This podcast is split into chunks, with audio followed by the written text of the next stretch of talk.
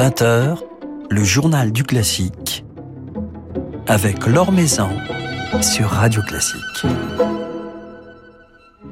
Bonsoir à tous. Pour clore cette journée spéciale sur Radio Classique consacrée à la scène musicale, nous passerons un petit moment ce soir avec son directeur, Olivier Habert.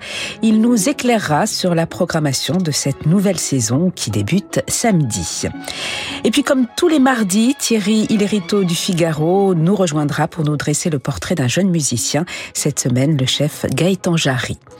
Avant cela, quelques nouvelles du monde musical, des nouvelles développées par Philippe Gau sur le site de Radio Classique la flûtiste, chef d'orchestre et leader de l'opposition biélorusse Maria Kolesnikova a été condamnée à 11 ans de prison, reconnue coupable de complot visant à s'emparer du pouvoir, d'appel à des actions portant atteinte à la sécurité nationale.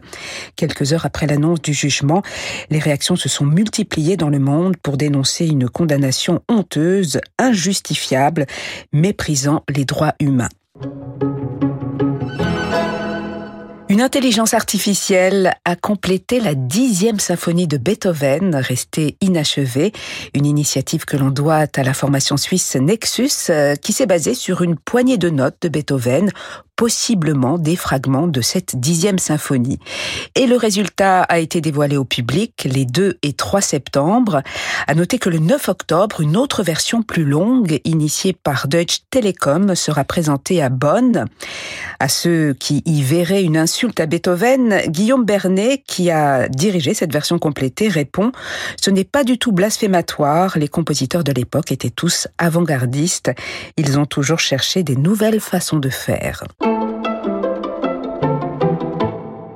Un coup d'œil sur l'actualité discographique, riche actualité discographique de la rentrée, vient notamment de paraître chez Mirare un nouvel album de la jeune pianiste Natalia Milstein. Au programme particulièrement captivant, construit autour des visions fugitives de Prokofiev, ce cycle de 20 petites pièces formant une sorte de cahier d'esquisse aux accents poétiques ou bien railleurs. Un cycle que la jeune pianiste a choisi d'associer avec d'autres petites pièces, voire miniatures, signées Bartok, Liszt, Chopin ou encore Arzoumanov, Valérie Arzoumanov, compositeur né en 1944 en URSS et vivant désormais en France, dont Natalia Milstein nous offre ici quelques pages d'une infinie profondeur et d'une grande tendresse, des pages nourries de souvenirs d'enfance et de réminiscences.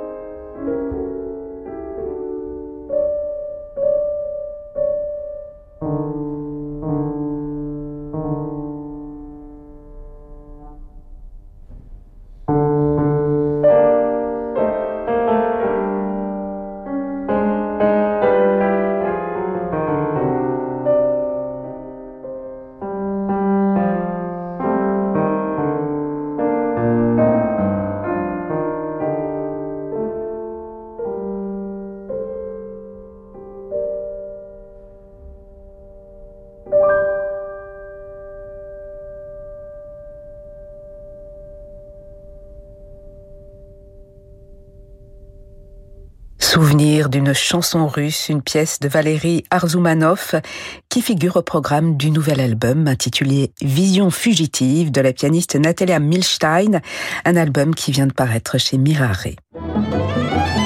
L'Or Maison sur Radio Classique.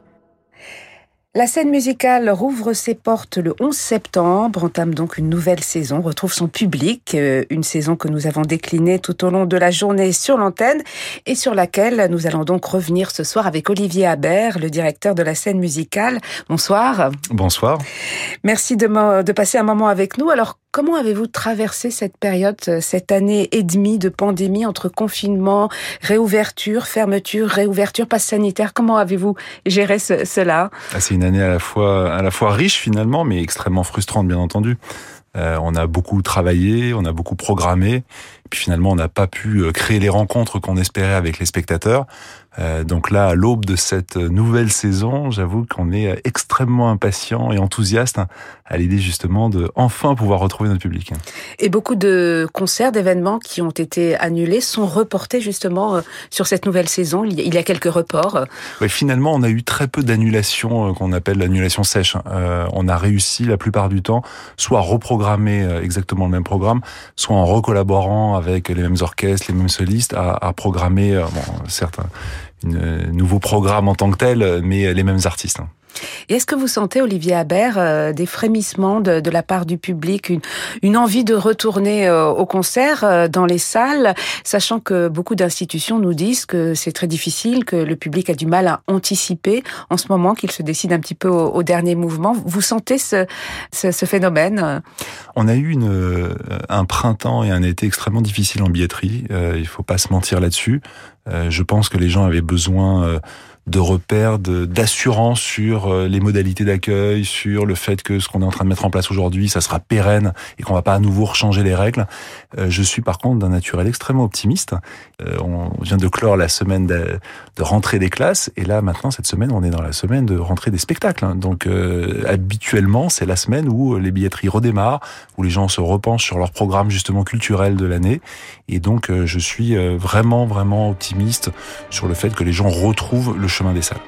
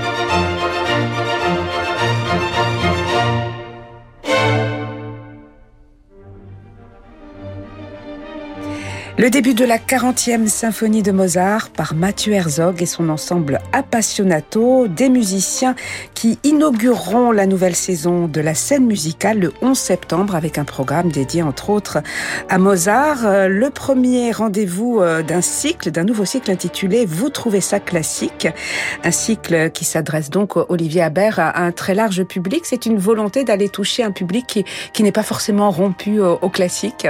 Exactement. En fait, on a réalisé au fil des années qu'on avait tout un public qui n'osait toujours pas, malgré nos efforts, franchir les portes d'une salle de concert. C'est vrai que ça peut être intimidant, il y a des codes. Euh, il y a beaucoup d'habitués qui viennent depuis des années dans les concerts, qui savent qu'on n'applaudit pas euh, à n'importe quel moment. Euh, voilà. Et on a, on a voulu justement rompre avec ça et proposer une forme extrêmement qualitative en s'associant avec euh, Mathieu Herzog, euh, mais à la portée de tous et justement des curieux qui écoutent parfois de la musique dans leur voiture, de la musique classique, mais qui vont pas jusqu'à rentrer dans une salle. Euh, d'où ce cycle Vous trouvez ça classique?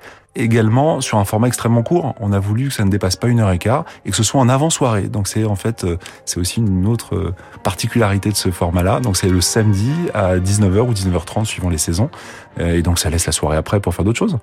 Mais c'est vrai que pendant le, confinement, les habitudes ont changé puisque certains concerts ont continué en ligne. Le public s'est habitué à, des petits formats. Les artistes aussi. On a beaucoup parlé de cette réflexion sur le monde d'après, de ne pas forcément reproduire ce, que l'on faisait avant. Finalement, ces petits formats comme euh, comme comme celui-ci que vous inaugurez, mais mais comme également le classique du dimanche qui s'adresse aux plus jeunes, correspondent à cette nouvelle conception du concert, peut-être euh, de nouvelles envies euh, du, public et des artistes.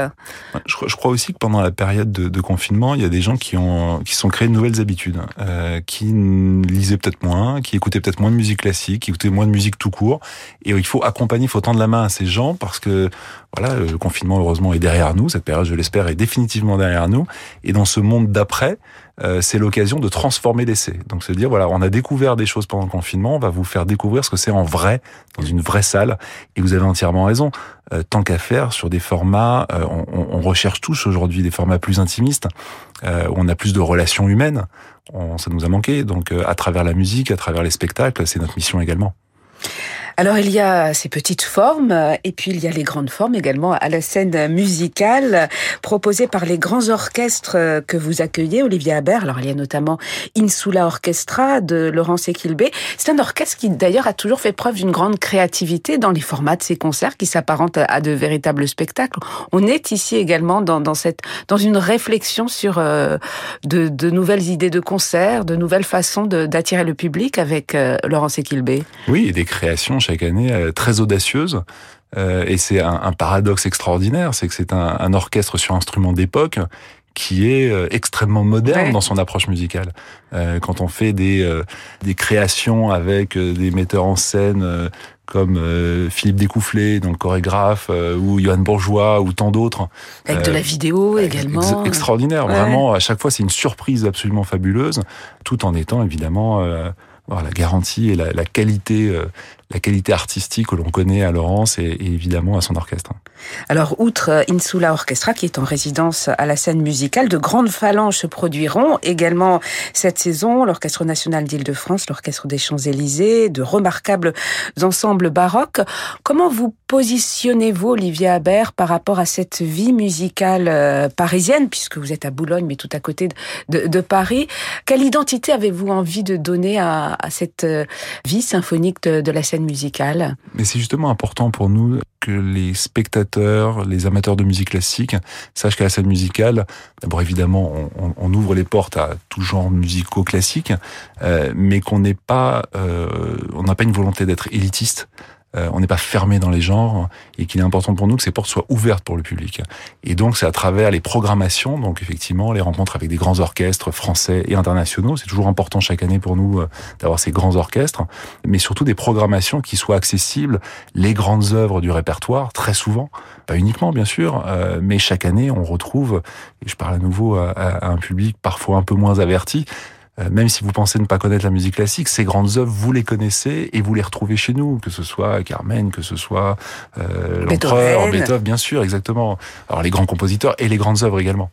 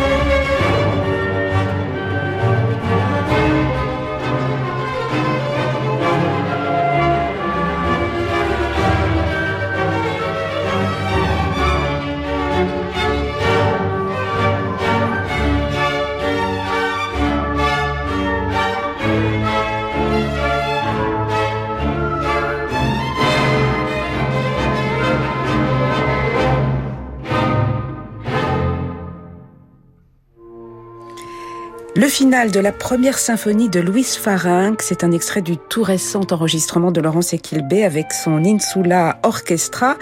Des musiciens qui feront leur rentrée à la scène musicale les 29 et 30 septembre dans un programme dédié à Beethoven. On, évoquait Beethoven avec vous, Olivier Habert. Nicolas Angelich participera à ce concert. Alors à la scène musicale, dont vous êtes le directeur, Olivier Habert, on peut profiter d'une programmation euh, classique, mais il y a également du jazz, de la musique du monde, des musiques urbaines. On pourra également y retrouver Joe Star qui présentera au mois d'octobre un programme tout à fait original placé sous le signe de la musique et de la poésie. Oui, c'est original. Euh, chaque, année, on essaie de donner une carte blanche, d'avoir une collaboration étroite avec un artiste. On a eu, on a toujours une collaboration avec Jean-François Zigel euh, sur les, soirées de Jean-François Zigel qui auront lieu toute l'année. Et puis également, effectivement, cette année, une collaboration avec Jérémy Lippmann, euh, qui est réalisateur et qui avec lequel on a travaillé sur ce projet qui réunit sur scène Joe Star, que tout le monde connaît bien entendu, mais dans un rôle un petit peu différent puisqu'il va dire des poèmes il va réciter des poèmes, mais les dire plus que les réciter finalement. Euh, il va être accompagné par Sofiane Pamar au, euh, piano, qui est un, un pianiste assez extraordinaire qu'on retrouve plus aujourd'hui dans un genre. Il accompagne beaucoup des du monde de la musique urbaine. Euh, donc c'est vrai que c'est quelque chose d'assez détonnant et d'autant plus de pouvoir le retrouver dans un contexte qui est celui de l'auditorium de, de musique classique en général, puisque c'est vrai qu'on a beaucoup plus de musique classique à l'auditorium de la scène musicale. Donc c'est un contexte assez extraordinaire pour un projet assez inattendu.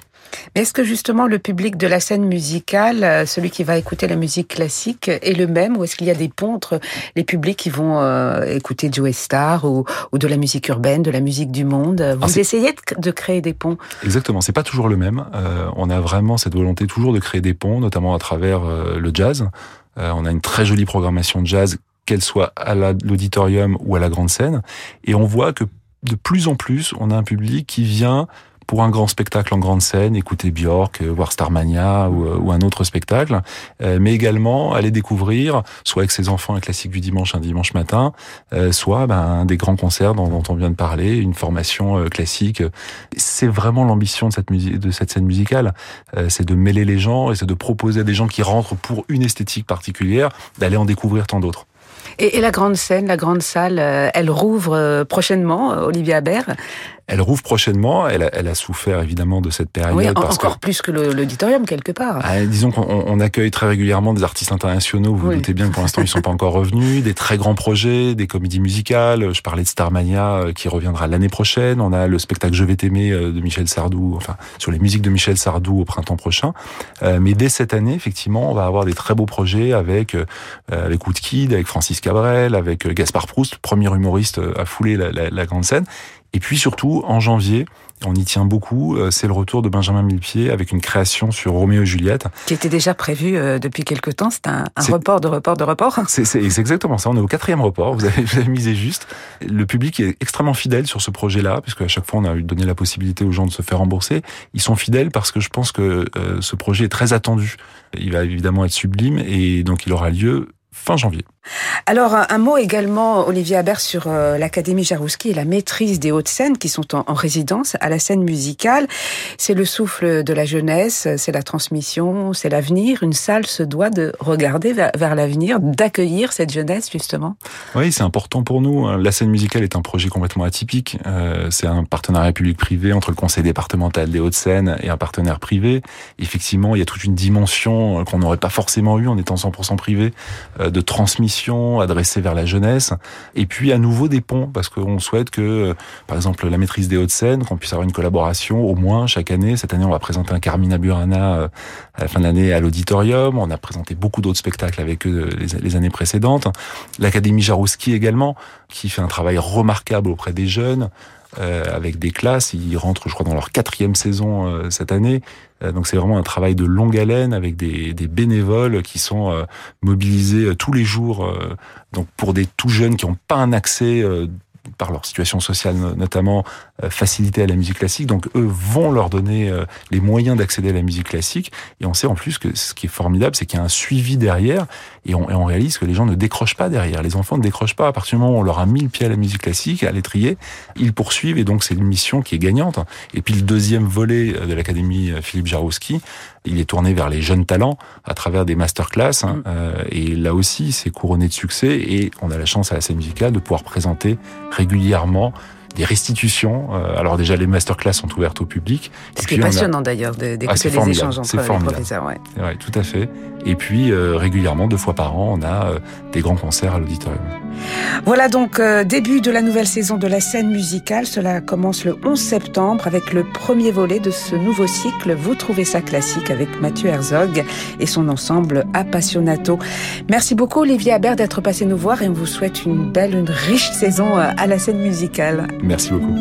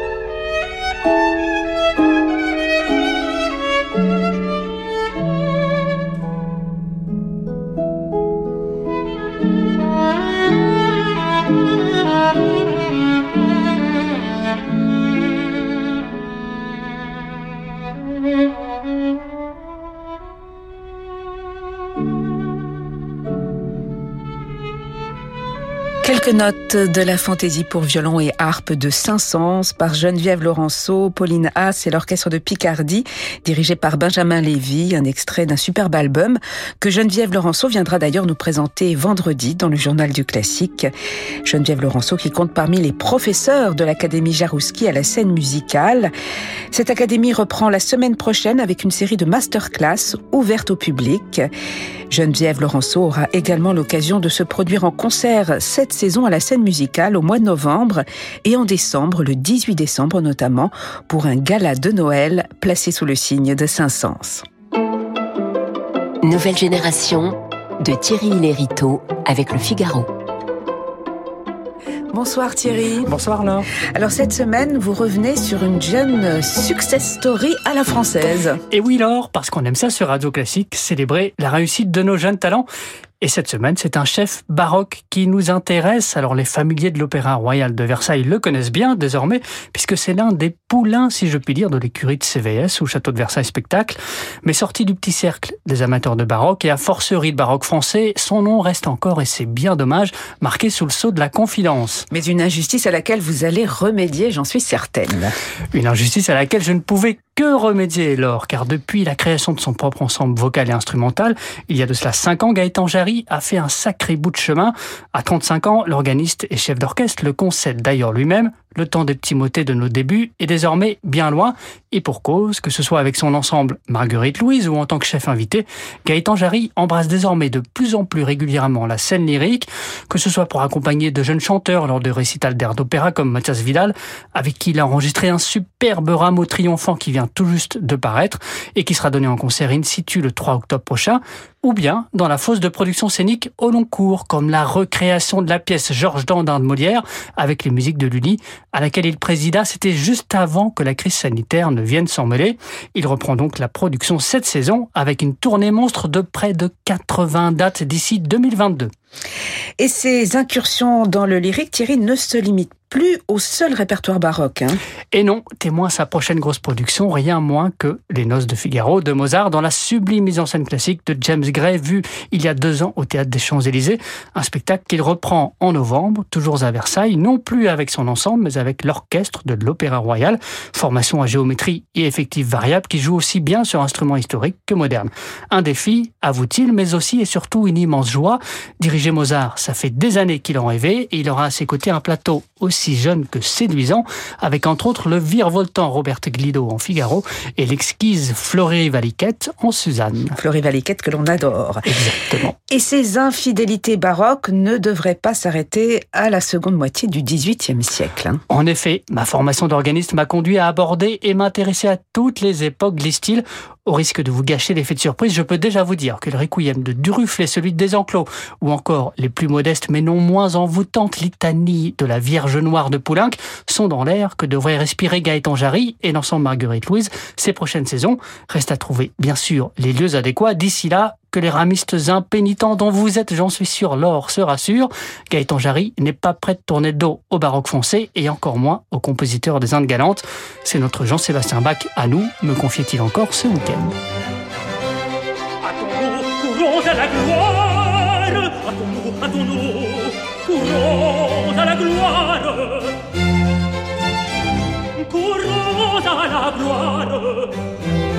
Cherchons le monstre affreux qui ravage ses bords. Courons à la gloire. Hâtons-nous, hâtons-nous. Courons à la gloire.